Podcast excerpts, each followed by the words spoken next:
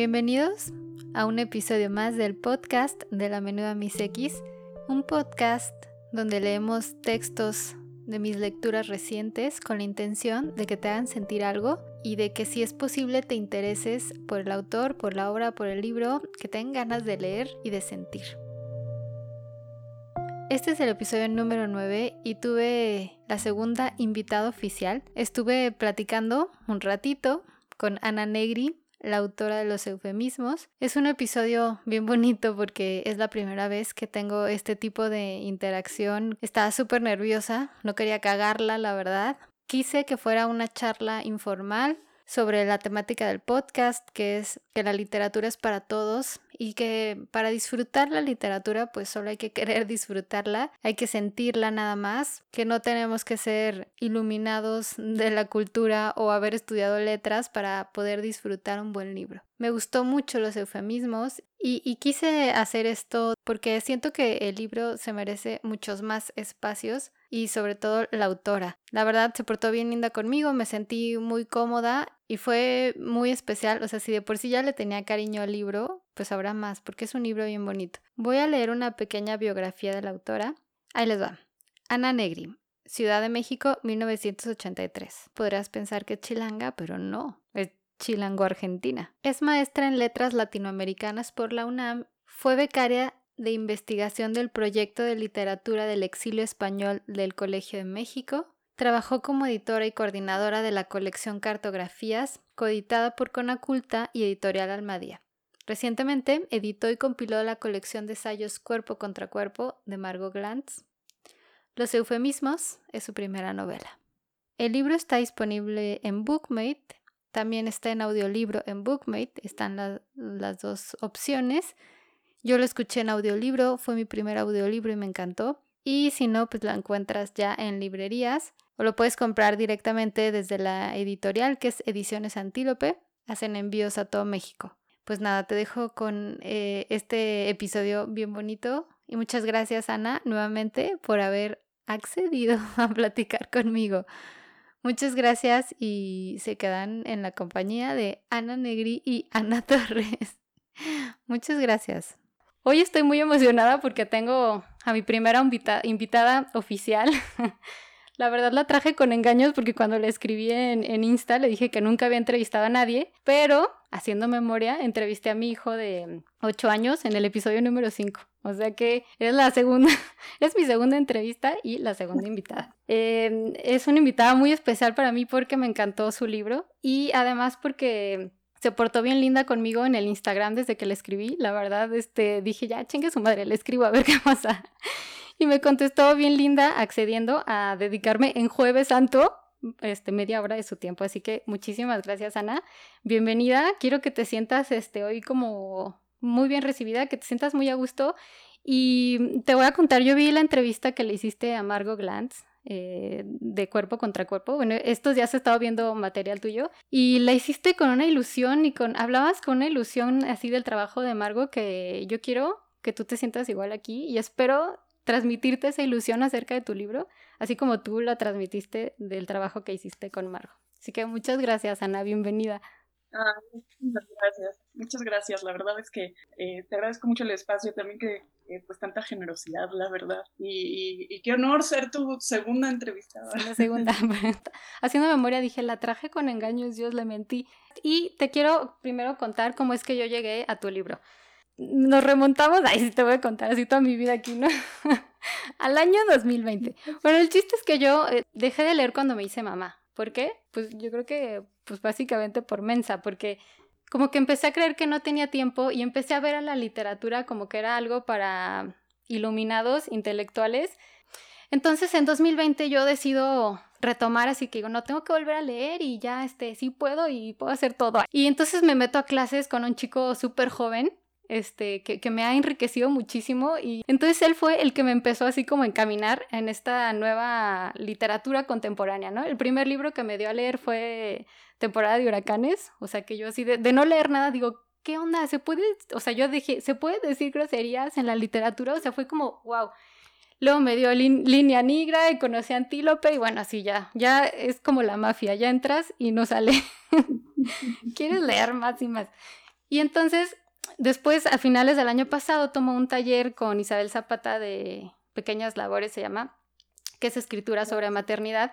Entonces empiezo a leer maternidad, maternidad, maternidad, maternidad. Y hace unas, hace unas semanas, unos días, digo, ya estoy hasta aquí de maternidad, ya no puedo más. Este, necesito leer otra cosa diferente y en eso en Bookmate, porque yo casi todo lo leo en Bookmate, que también fue una recomendación de mi maestro joven porque yo no sabía que existían esas cosas.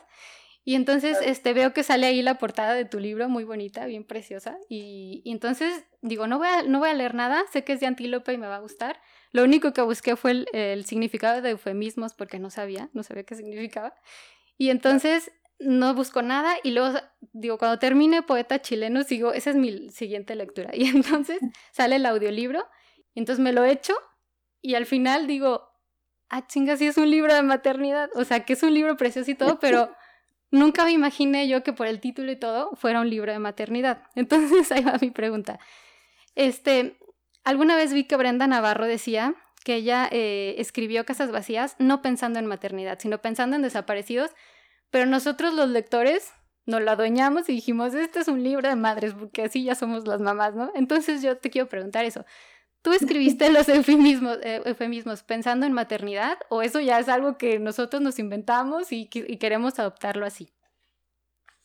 Pues es, es, bien chistoso que me preguntes esto porque la verdad es que justo yo estaba pensando ahorita, antes de conectarme contigo y antes de que me, me, me pasaras el enlace, y yo estaba pensando y decía, bueno, pues a ver, a ver cómo sale, porque la verdad es que yo justamente pues no lo, no escribí el libro eh, pensando en maternidad y, a lo mejor pues a lo mejor me quedo corta en mis respuestas porque no sé qué tanto me pueda preguntar de maternidad, porque justamente parte de lo que yo pensaba eh, cuando escribía era no tanto del lado eh, de, de, las madres, digamos, sino del lado de las hijas. ¿No? Como que mi, foco estaba justamente en el lugar de las hijas, que obviamente pues implican eh, la relación madre-hija, ¿no? O sea, sí es inevitable. Pero, pero sí era como una idea sobre, eh, más bien, pues algo que me parecía que era una condición, eh, digamos, general, ¿no? O sea, no todas las mujeres somos madres, pero sí todas las mujeres somos hijas. exacto. Entonces, de alguna manera yo pensaba, pues bueno, esto, este, eh, como bueno, yo lo pensaba desde ahí, desde esa experiencia que de la que sí puedo hablar, digamos, ¿no?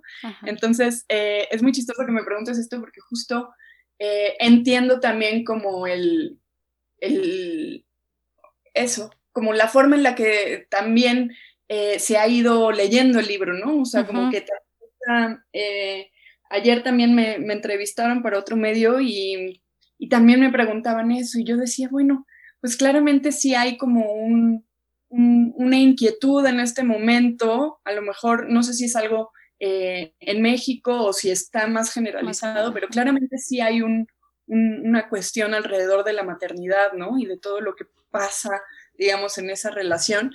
Y entonces, claro, también me lleva a cuestionarme a mí, ¿no? Porque pues uno escribe, una escribe y, después el libro toma su propio camino, ¿no? Y eso también es parte, yo creo, de lo, de lo hermoso de, escribir, ¿no?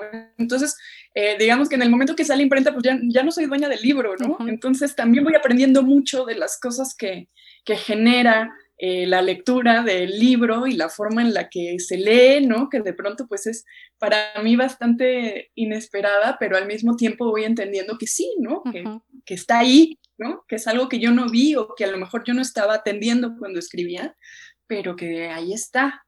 Bueno, ya, ya, ya te hablaré más adelante de, de quién es mi personaje favorito de tu libro. La segunda pregunta, ahí te va. Este, te digo que yo vengo de un ciclo de maternidad, entonces el episodio pasado justo fue del libro de Vivian Gorney, que es Apegos Feroces.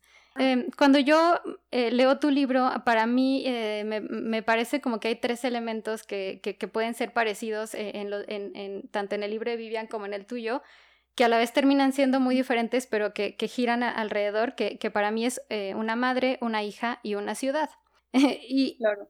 Y lo que a mí me parece que eh, te quería preguntar dos cosas. Si, tú crees que en realidad eh, hay una coincidencia entre estos elementos Y si sí, ¿cuál crees que sería una diferencia? Yo te voy a decir primero la mía. Eh, la diferencia que yo veo entre las dos historias y que resulta después que uno de mis personajes favoritos en todos los libros que he leído sea la mamá de Clara, es que la mamá de Apegos Feroces es una mamá que, de esas que creen que sus hijos les, deben algo y de esas sacrificadas de que yo hice esto por ustedes y ahora ustedes me deben y así, ¿no?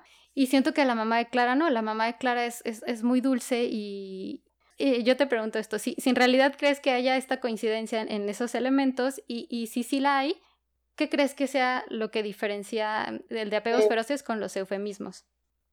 Es una pregunta bien difícil porque la verdad es que a mí Apegos Feroces me encantó. Entonces, eh, también es como, como que me lleva a, hacer una, revisión ahí como muy minuciosa. A mí me... Sí creo, sí creo que en, mi, que en, los eufemismos eh, juegan esos tres, digamos, personajes, ¿no? Eh, que serían la madre eh, Clara y la ciudad. Em, y también creo, por ejemplo, que la, relación de la ciudad en, apegos feroces es una relación, digamos, la relación que se establece con la ciudad es una relación, eh, eh, como que a fin de cuentas siento que pasa un poco lo mismo entre el personaje que no me acuerdo cómo se llama y, y, la, madre, y, la protagonista y la ciudad, ¿no? Como que hay estas, estas relaciones de tensión, de amor-odio, ¿no? Eh, que se dan pues otra vez con, con, yo creo que se dan con relaciones donde sabes que de alguna manera son relaciones interminables, ¿no? O sea, que, no se van a acabar, que por más que, eh, que uno puede estirar, puede, puede patalear, puede ¿no? Eh, decir cosas terribles y luego acercarse y, ver la forma y por más que lleve tiempo, pues uno eh, acaba ahí volviendo a esta ¿no? Exacto. Yo creo que esa, por ejemplo, es una situación distinta en, los eufemismos, ¿no? Creo que hay una, hay una relación de eh, un poquito menos segura en ese sentido con la ciudad. ¿No? Yo creo que eh, Clara vive la ciudad eh, con una relación menos, digamos, establecida, menos, menos, sí, menos segura, ¿no? Exacto. Como que no hay esa, eh, esa, esa, seguridad de que por más que hagas lo que hagas, pues es, tu ciudad, ¿no? Entonces, yo creo que eso, por ejemplo, es algo que también genera tensión en esa relación, ¿no? yo, yo buscaba, bueno, no sé, como que en algún momento trataba de mostrar cómo Clara eh, se empeñaba por encajar, ¿no? Como en el, entorno, en el contexto, como por eso, como por, esa necesidad de encajar, digamos, ¿no? Y, no sé si eso está, por ejemplo, en, apegos feroces, ¿no? Yo creo que en ese sentido eh, es una relación. Pues eso, solo, solo creo que es que la ciudad en el caso de los eufemismos em, da lugar a una relación menos, menos estable de mayor riesgo y, eso pues también imprime como más tensión todavía entre, entre la relación de la madre y de Clara. Y de Clara, exacto. Creo que, creo que por ahí iría como la, la diferencia. La diferencia. Bueno, los dos son libros preciosos. Esa, en eso concluimos. en eso concluimos las dos. Bueno, ahí va mi tercera pregunta. Eh, la verdad es que el tema principal del que trata el libro, que es eh, los exiliados argentinos, es un tema que a mí me, me, resulta pues ajeno porque es algo, pues no sé, no tengo familiares argentinos, no, no soy cercana a Argentina, no lo vi en la escuela, o sea, como que eh, es algo que me, que me parece a, lo mejor a mí lejano, ¿no? Pero la forma en la que Clara lo, lo trata, al final te hace sentir como que como cercano, ¿no? ¿no? O sea, te sientes identificada con Clara, aunque no tengas nada que ver ni, ni, con la relación de su mamá, ni con lo que el exilio de su madre, el juicio, o sea, todo eso. Y a mí me parece que, que la forma en la que Clara hace, logra que te sientas identificada con ella, es su sentido del humor. A mí, Porque a veces hay cosas como que te quedas de que, ay, Clara, se está pasando de lanza, ¿no? Así como que con la mamá. Y luego al final, hasta la misma madre le da risa, ¿no? Como que, ay, Clarita. Entonces, yo te quiero preguntar, tú, o sea, a mí me parece que la forma en la que Clara aterriza ese tema es con el humor. al menos yo en lo que yo, Ana, me sentí identificada. Ana Torres.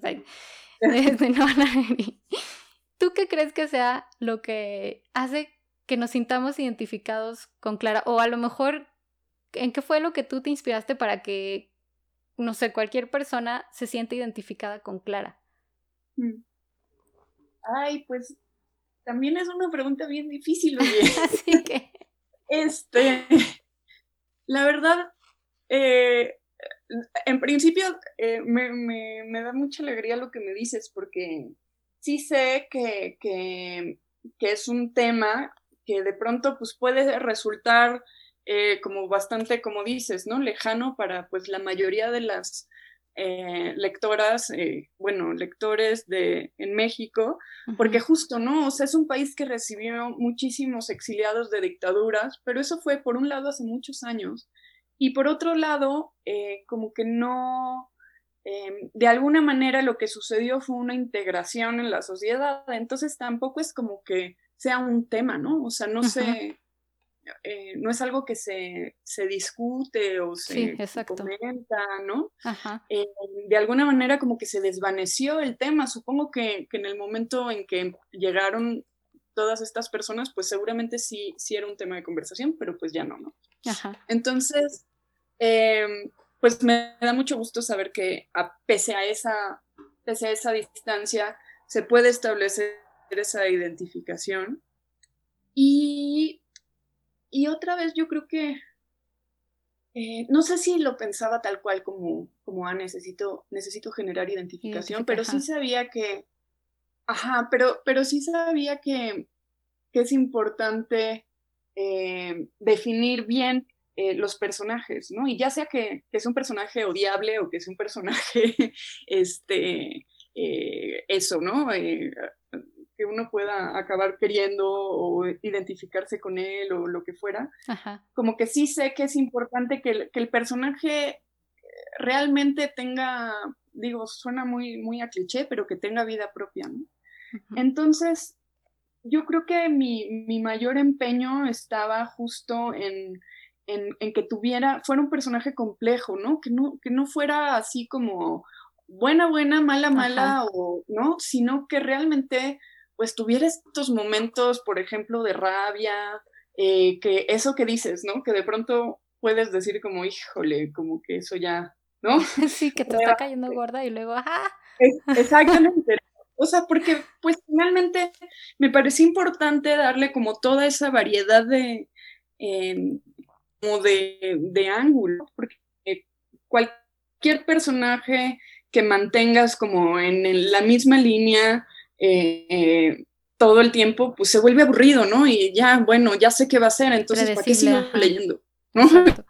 Entonces, como que para mí era importante eso, ¿no? Y, el senté sí creo que es algo importante, uno, para lograr eso, ¿no? Para lograrle, como darle eh, más, más, para enriquecer como todas las, el volumen, digamos, del personaje, eh, pero también yo creo que es una herramienta del propio personaje de Clara, ¿no? O sea, porque si no sería como muy, muy insoportable todo. Entonces yo creo que, que Clara también se, se refugia en, en, el sentido del humor como para diluir un poquito tanta, tanta cosa. Exacto. Como que siento que sí, o sea, sí es muy importante el sentido del humor en la novela, eh, pero también para Clara misma, ¿no? Y, es raro porque pues eso también me lo fue exigiendo la propia Clara, ¿no? O sea, como que justamente en algún momento dije, no, no, o sea, es que no, no, o sea, es, la estoy llevando como, eh, digo, muy al principio, en, el primer eh, borrador del primer capítulo, dije, no, es que pobrecita la estoy volviendo, no sé, un personaje de, de telenovela, ¿no? me, mato, es horrible. Y entonces como parte de todo el trabajo que sí fue muy consciente durante todo el tiempo fue eso, ¿no? Eh, darle como muchas vueltas y que fuera de alguna manera como un personaje bien complejo y, el sentido del humor me ayudó mucho en, ese, en esa línea. Ah, pues yo lo, yo lo disfruté muchísimo. El sentido del humor de Clara para mí fue algo que Y te digo, además yo lo escuché en audiolibro, entonces era como que... ¡Ah, qué bueno! Sentía como si me estuviera, o sea, contando a mí. Y, precisamente ahora eh, me gustaría tocar el tema del audiolibro. Eh, nunca yo había escuchado un audiolibro en la vida y sí lo había intentado. O sea, no era como que en Bookmate hay varios y, y me pasaba que lo ponía y luego ya así como que estaba haciendo, no sé, la comida, lavando los trastes y ya después me daba cuenta de que, güey, pasaron 15 minutos y, y no, ¿y qué dijo? Así. y lo tenía que regresar. Pero con, con los eufemismos no me pasó así. O sea, fue como de que incluso yo tenía la duda de, de cómo se iba a quedar en mi cabeza el recuerdo, ¿no? Porque nunca había escuchado un audiolibro. Entonces fue súper raro porque Después cuando volví a leer el libro para, para, para, platicar contigo, me acordaba de todo y me acordaba con, con la vocecita de, de, la actriz que lo hace genial, porque así hasta intentaba yo casi de que lo leía y lo estaba leyendo yo con acento argentino, o sea. Me encanta, sí. Que además es súper difícil. Entonces, yo te quería decir, o sea, te quería preguntar, ¿tú te involucraste para, para decirle a ella, a la actriz, o, o, cómo se hace? O sea, tú le das el libro y haz lo mejor que puedas, o, o cómo logras que, que, que tenga la intención que tú quieres a la hora de escribir, porque, bueno, lo, lo, hace, lo hace perfecto y, y, no sé si a lo mejor esa dulzura que a mí me encantó de la mamá de Clara sea parte de, de, de que lo escuché ya con una voz que alguien me, me puso. Pues eh, pues la verdad es que me alegra infinitamente lo que me dices porque yo en algún, en algún momento cuando, cuando en Bookmate me dijeron que estaban interesados en, en hacer el audiolibro, yo al principio dije, eh, híjole, no sé, ¿no? Porque justo como tú dices, pues yo había intentado leer, bueno, escuchar eh, audiolibros en algún momento y, eran muy pocos los que lograba seguir, ¿no? O sea, como que me pasaba que de pronto eh, eso, ¿no? O me perdía o, la persona que estaban leyendo como que me distraía algo de su voz o de la forma en la que leía y, como que no me, no me enganchaba. Entonces yo les dije, no sé cómo funciona en general, no sé, no sé cuál es el proceso habitual de, eh, para los audiolibros, pero yo en este caso sí les dije eh, que, que, estaba bien, que, que, me interesaba, pero que sí quería participar de, eh, de la elección, digamos, del casting, pues, ¿no? De la de, de, la persona que fuera a leer. Em, y la verdad es que fueron súper, súper buena onda. Eh, me dijeron, sí, tú danos nuestras propuestas y si tus propuestas sirven, este, pues perfecto. Y si no sirven, pues ya nosotros veremos qué hacemos, ¿no? O sea, buscaremos otras personas. Entonces, em, pues yo en este caso, eh, la verdad es que conozco eh, mucha gente del medio, digamos, del entorno del teatro. Entonces, sí fue como perfecto, eh, tengo que buscar a alguien que tenga el vínculo también con esta historia de exilios y de como, eh, no sé, como de corazón partido, ¿no? Sí. Este, entonces, eh, pensé de inmediato en, en, Micaela Gramajo porque ella es, para empezar, es una actriz fenomenal. ella es, eh, lleva, bueno, co-dirige y es co-fundadora eh, de dos eh, propuestas de teatro. Una es Bola de Carne y la otra es Teatro Perla, Teatro o Teatro Perla, perdón, no me acuerdo. Este, y hacen cosas geniales, súper como experimentales, pero sobre todo hay como toda una búsqueda, digo, y este es, este es mi, mi propia interpretación de lo que hace Mika, ¿no? Pero eh, según yo, como en todo lo que ella hace, hay una búsqueda muy, muy profunda por, por las emociones, ¿no? Hay como todo un estudio alrededor de las emociones. Y entonces dije, Micaela es perfecta, por favor, eh, que se pueda, porque justo, ¿no? O sea, ella también es, em, eh, pues eso, Argenmex, no sé si dónde nació ella y así, o sea, no sé si ya nació acá o si todavía nació en Argentina, pero también es Argenmex este, es decir, que tiene algún vínculo directo perdón, con, con, el exilio argentino en México. Em, entonces, eso, ¿no? Esto que mencionas de los tonos de la voz, pues los iba a saber hacer perfectamente, eh, digamos, los cambios. Eh, y por otro lado, pues justo, ¿no? Como que todo su trabajo alrededor de las emociones yo sabía que, iba a poder como imprimirle eh, la intención adecuada a los personajes. Entonces, la verdad, lo único que yo hice fue eh, eh, proponerla a ella. Todo el proceso, digamos, de casting ya lo hizo ella con, el estudio que, llevó la grabación. Yo no me involucré en absoluto y todo el trabajo ya de, de, ahí en adelante con la grabación del audiolibro eh, sí es mérito de, de Mika, ¿no? Eh, yo simplemente dije que sé que ella lo va a hacer bien y, por todo lo que me han dicho y por... Yo también escuché el audiolibro y por mi, propio juicio creo que la verdad es que lo hizo fantásticamente. Te quería preguntar de, de la portada. Este, vi que hay eh, otra edición, el de la mujer rota, que es como unas, unas ventanitas, un edificio, y el de Antílope es súper diferente y al de Antílope sí, la verdad es que no le agarré la onda, dije qué es. Y además como yo leí el libro digital y lo escuché, o sea, no es como lo, no lo tengo físico, pero quería que, que, me explicaras qué es porque además está padrísima y los colores están padrísimos y, y sí dije, ¿qué, o sea, ¿qué quiere decir tanta belleza? Pero no sé qué quiere decir. Claro, no, pues la verdad sí, sí, sí, es que no, no es una imagen como fácil de, entender eh, y, y, sí tiene como un poquito de, de, jiribilla, de historia. Este, porque fíjate que es una especie, o sea, es como la cartografía del río Mississippi, o sea, como que son los, el trazo del río eh, a lo largo del tiempo, como todos los cauces que ha ido siguiendo, ¿no? Y es es una imagen, híjole, eh, justo no tengo el libro ahorita a la mano, em, pero es una imagen como de, creo que es del siglo XIX, este, de eso, ¿no? Como, como de la, las, los muchos momentos del río. Ajá, exacto. Entonces, eh, como que cada colorcito es eh, digamos, un, momento del río, ¿no? Y entonces, eh, como que el empalme de todas esas líneas y de todos esos colores es ya como, digamos, el traslape de los momentos del río.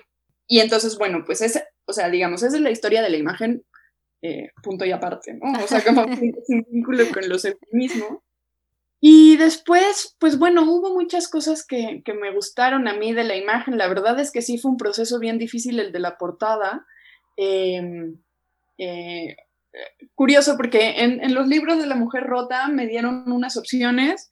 Yo vi el de las ventanas y dije, este, y me dijeron, perfecto, es el que nos gusta a nosotros, ya está.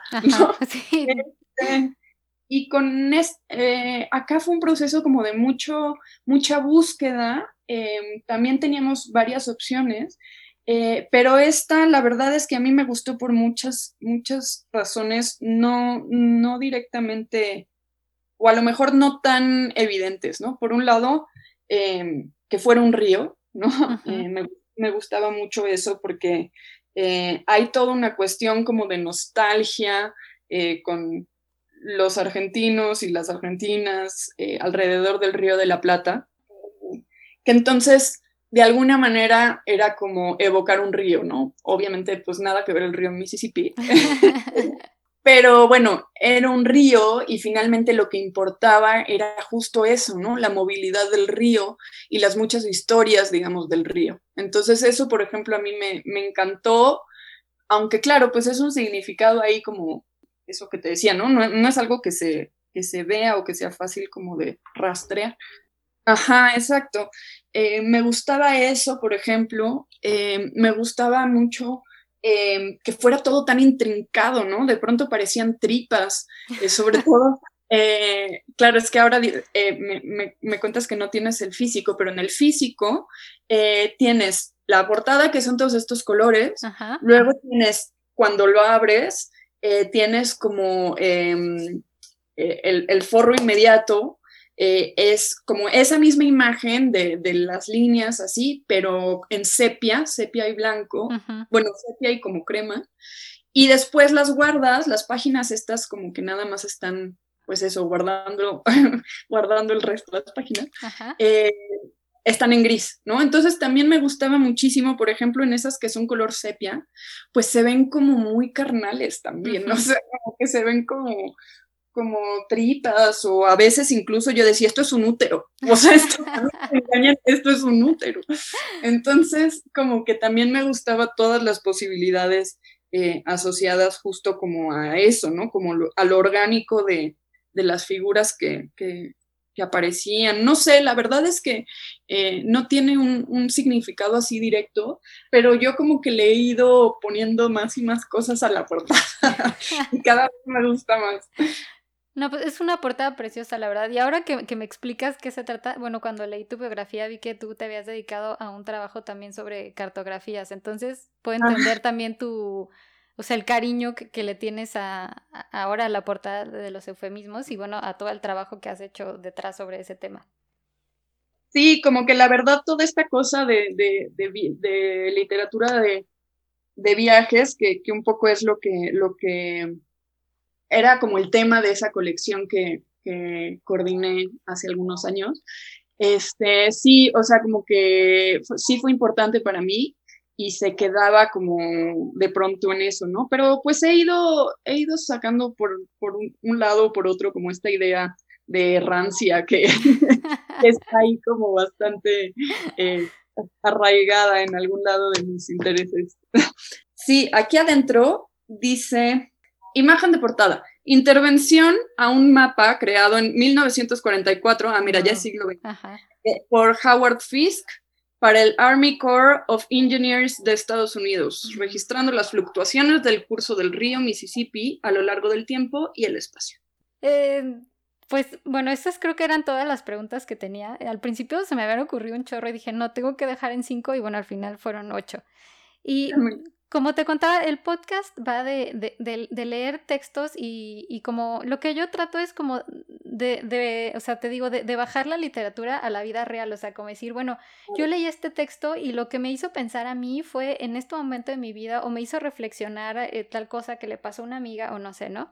Entonces yo te mandé este, dos textos que para mí reflejan eh, las cosas que más me gustaron del libro, que fue, te digo, el sentido del humor de Clara y y la dulzura de la mamá que, ay, no, me, parece divina la señora. este, y te quería eh, eh, preguntar si, si, si, si, nos harías el, favor de, de, leerlos tú.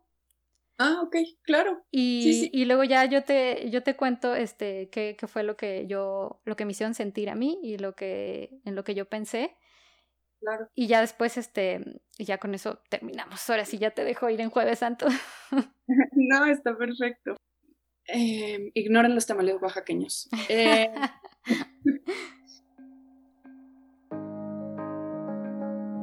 su madre se sentó de nuevo en el sillón, con las piernas muy juntas y los codos apoyados en, en las rodillas. Tapándose la cara con las manos, empezó a llorar. Clara la miró.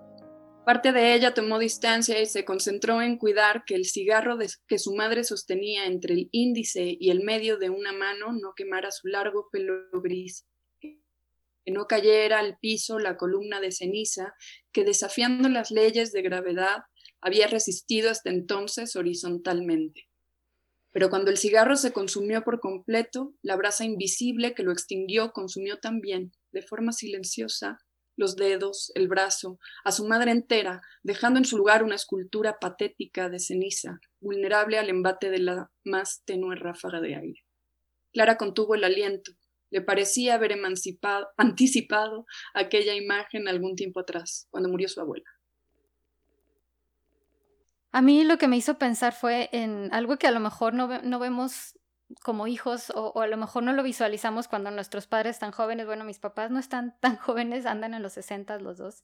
Ya también vacunados porque vi que vacunaron a tu mamá. Y, y, de repente, o sea, leer esto me, hizo pensar em, en, la fragilidad de mis padres, ¿no? En, verlos en, un futuro vulnerables y, y frágiles y la verdad es que, no, o sea, cuando lo leí sí me dieron ganas de llorar. En 2018 yo pasé por un diagnóstico de un cáncer de mama, entonces tuve que pasar por todo el tratamiento, ¿no? Tenía 35 años cuando me diagnosticaron, este, eh, todo. Entonces, para mí fue como que volverme una niña chiquita, porque además tengo dos hijos, tengo dos hijos y, ante ellos tenía que ser pues así como que la que no hay pedo, así no, no pasa nada. Pero mis papás eh, me, me, cobijaron así como otra vez como si yo fuera una niña y a la fecha, o sea, la semana pasada me tocaron este análisis y mi papá de que yo te llevo yo, pa, o sea, solo es el piquete, no, yo te llevo yo, bueno, está bien, está bien, acompáñame. Entonces, o sea, como que yo ahorita yo a mis papás, aunque te digo, tienen 60 años, o sea, para mí ahorita siguen siendo un apoyo, sobre todo emocional, ¿no? Entonces como que de repente visualizarlos así como envejeciendo y, ay, voy a llorar, ¿no? Envejeciendo y, y, frágiles, o sea, sí fue como que, ay, no, o sea, porque a la vez Clara al principio, cuando lo está relatando, pues lo está relatando así como que media, no, no me vayas a quemar el sillón, mamá, así casi, casi, ¿no? Pero al final, o sea, te digo, al final Clara no siempre es así dura, ni tampoco siempre es quiero decir otra palabra, ni tampoco siempre es tan dura, ¿no? Entonces, eh, yo te quería preguntar, este, tú, ¿en qué, ¿en qué estabas pensando cuando escribiste esto? Y si de verdad querías transmitir la fragilidad de la madre, o la dureza de Clara, o, la ambivalencia de Clara de que no me quemes el sillón, pero a la vez, mamá, te estás haciendo vieja, o mamá, ya te, te, está yendo la olla, o no sé. qué, qué, es lo que estabas tratando tú de transmitir cuando o, o, que, o en, en, realidad querías transmitir algo o solo era como que estabas pensando más en Clara o más en la madre o, o, o, o qué? Yo creo que estaba... Eh, yo creo que la idea sí va más por el lado de la fragilidad, ¿no? Como tratar de... Eh, tratar de mostrar cómo Clara veía a su madre en ese momento, ¿no? O sea, como justo esa percepción, ¿no? Eh, que, está en este capítulo que se llama cenizas, ¿no? Que pues justamente, ¿no? Eh, eh, el tema con las cenizas es que, es que se, se, derrumban, ¿no? Y, y yo creo que, era parte de la idea mostrar justamente pues este personaje que pues digamos nuestros padres siempre eh, pretendemos que, se mantengan como figuras firmes o, de apoyo, ¿no? Son como pilares de nuestra, eh, pues no sé, de nuestra cotidianidad, ¿no? Eh, y justo me, me, interesaba mostrar cómo Clara se daba cuenta de que no, de que, de, pues eso que tú bien dijiste, ¿no? Como de su fragilidad, de cómo no, no, no se podía apoyar en ella porque ella misma estaba como al borde de, de derrumbarse, ¿no? Yo creo que, yo creo que sí leíste muy bien, o sea, bueno, no es que haya buenas y malas pero yo creo que sí, sí coincidimos, pues, ¿no? Tanto en, en lo que yo estaba como buscando con lo que tú encontraste. Entonces, yo creo que sí iba por ahí. yo creo que sí iba por ahí esa parte. Sí, este texto este, también eh, vi en Bookmate que varias personas lo tenían este, citado y, siento que, que, es uno de los más, de con los que más nos podemos sentir identificados y, de los que tienen como, a, pesar de que habla de fragilidad, de los que tienen más fuerza. Claro. Y, eh, ajá, dime, dime, dime. No, que yo creo que, que, digo, en algún punto, en mayor o menor medida, pues, pues eh, todos eh, pasamos por ahí, ¿no? O vamos a pasar por ahí, pues, ¿no? Cuando nuestros padres, esto que dices, ¿no? Pues ya son gente mayor y de pronto vamos identificando eh, comportamientos, algunos más extremos que otros, pues que nos, nos, conducen hacia allá. Entonces yo creo que en ese sentido también la identificación se vuelve como más, más a la mano. Más a la mano, más general. Ay, qué feo. el, segundo, el segundo texto está más, no, no nos va a poner tristes, ajá. No, el segundo no es triste. Eh, dice, em, la fantasía de agarrar el coche y no parar más que para cargar gasolina, dormir y comer todavía se le presenta de vez en cuando. Tal vez porque, en el fondo, aún no reconoce que su independencia sigue sujeta a los deseos y disposiciones de, de otros. A la verga con todo, se repite frecuentemente a modo de mantra, como si fuera su decisión. Este texto también me encanta porque también siento que es eh, un texto que con el que cualquier persona se siente familiarizada porque, oye, no, qué ganas de mandar a la fregada todo y, te digo, a, mí me hace pensar mucho todavía en, en, en, el transcurso de, de, de, mi diagnóstico, ¿no? Porque todavía estoy en una vigilancia eh, continua, entonces pues tengo que ir seguido a hacer estudios y así. Entonces hay veces que sigo, ya, güey, o sea, qué ganas ya de mandar a la chingada y ahí se ven, yo renuncio, o sea, yo bueno, yo renuncio y ahí se ven y... Pero pues al final también, como dice Clara, pues es una fantasía, o sea, o sea, como que siento que a la vez es valiente decir a la verga con todo ya. Y también es muy valiente decir, pero pues chingo, no puedo, güey. O sea, no puedo, no me queda de otra más que fantasear con que voy a mandar a la verga todo y, y seguirle. Entonces, eh, ¿tú te inspiraste en esto eh, pensando en, en, en, en, el personaje y, y en la trama de, de, tu libro o, en verdad lo pensaste por algún momento de tu vida que, deseaste mandar toda la fregada? Eh, bueno, la sensación de mandar toda la fregada aparece recurrentemente. no me es ajena, digamos, si, si, eso, esa es parte de la pregunta, no me es ajena para nada. Eh, pero, pero sí hay algo, o sea, como que me interesaba también, además de, de esa sensación, que yo creo que es, eh, pues sí, como también bien este, habitual. Em, pues también mostrar que, que, esa misma sensación en el personaje no aparece eh, pues justo porque ella sea así como este que le valga madres, ¿no? O sea, no, o sea, no, no es que ella sea alguien eh, como cobarde o, o, este no sé, ¿no? O, que no se haga cargo de las cosas, sino que justo lo contrario, o sea, como que es de alguna manera eh, me interesaba mostrar también como eh, las muchas cosas que le suceden, ¿no? Y que de alguna manera la obligan o la, o la, o la llevan o la orillan, pues, a que diga a la verga, ¿no? O sea, que, es algo así dice, ¿no? A la verga con sí, todos. A la verga con todos, Este, justo, ¿no? Como, como decir, ¿no? Que, que y, y, por eso como que parte de lo que a mí me interesaba tenía eh, que ver también con esa idea de que se repite frecuentemente a modo de mantra y dice como si fuera su decisión. Pero no es que ella en condiciones habituales eh, diría algo así, ¿no? Sino que le han cargado tanto la mano que, que, que, se ve en ese lugar, ¿no? Y entonces como también me, me interesaba mostrar como pues de pronto esa sensación eh, de, que, de que no es dueña del todo de sus decisiones, ¿no?